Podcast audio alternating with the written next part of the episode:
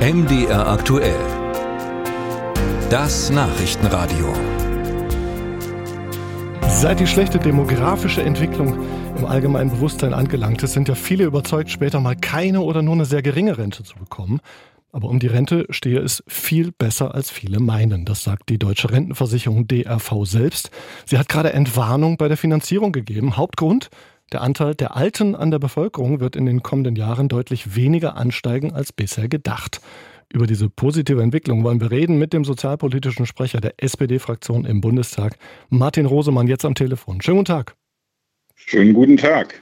Herr Hosemann, dass die deutsche Rentenversicherung von sich selbst sagt, ihr Produkt sei viel besser und viel sicherer, als viele glauben, ist das überraschend für Sie?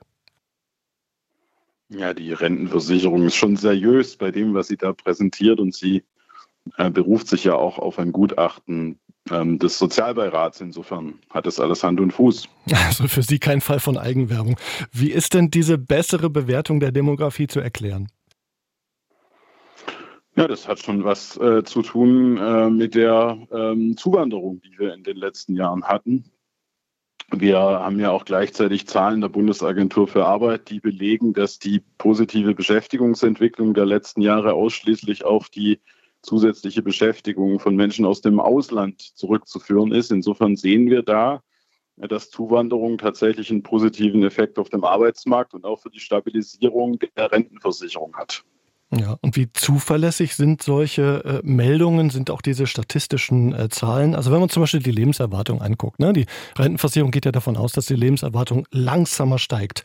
Aber offenbar kann es genauso gut auch umgekehrt sein, auch was Zuwanderung angeht, dass sich die Zahlen dann doch wieder recht schnell ändern.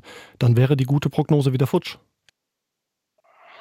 Ja, die äh, Lebenserwartung ist natürlich sehr schwierig äh, zu prognostizieren. Das hat natürlich auch mit dem Gesundheitssystem zu tun. Das hat auch mit externen Effekten zu tun, zum Beispiel wie sich die, äh, das Klima in den nächsten Jahren entwickelt, wie wir den Klimawandel in den Griff äh, bekommen. Das hängt äh, von verschiedenen Dingen abhängig, schwer äh, vorauszusagen.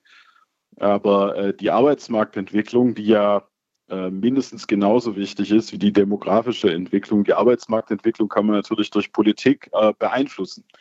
Äh, dazu gehört natürlich ein wirtschaftsfreundliches äh, Klima, dazu gehört äh, gute Zukunftsperspektiven für die Unternehmen, dazu gehört, dass wir die Potenziale, die wir am inländischen Arbeitsmarkt haben, Frauen, ältere Menschen mit äh, Handicaps, dass wir die noch besser nutzen als bisher. Und dazu gehört eben, dass wir es auch schaffen, äh, Zuwanderung in unser Land äh, zu organisieren und äh, äh eine gesteuerte Zuwanderung äh, in den Arbeitsmarkt von Fachkräften tatsächlich zu organisieren. Wir haben ja, wir sitzen ja nicht untätig rum, sondern haben beispielsweise mit dem Fachkräfteeinwanderungsgesetz genau ähm, die Weichen dafür gestellt. Aber man kann festhalten, diese Dinge müssen passieren. Also Einwanderung muss weiterkommen und auch die Erwerbsbeteiligung der Frauen. Wenn man das nicht macht, wird die Rente wieder instabil. Naja, also es ist erstmal so, dass die Rente einfach sehr viel besser ist als ihr Ruf. Also alle die, äh, die Rente, die das umlagefinanzierte Rentensystem in den letzten Jahren äh, und auch in den letzten Wochen äh, schlecht geredet haben, werden gerade eines Besseren belehrt. Und es das zeigt, dass es eben keinen Sinn macht, hier die Leute zu verunsichern. Aber klar ist natürlich, dass wir in den kommenden Jahren, wenn die geburtenstarken Jahrgänge in die Rente gehen, Arbeitskräfte, Fachkräfte verlieren werden.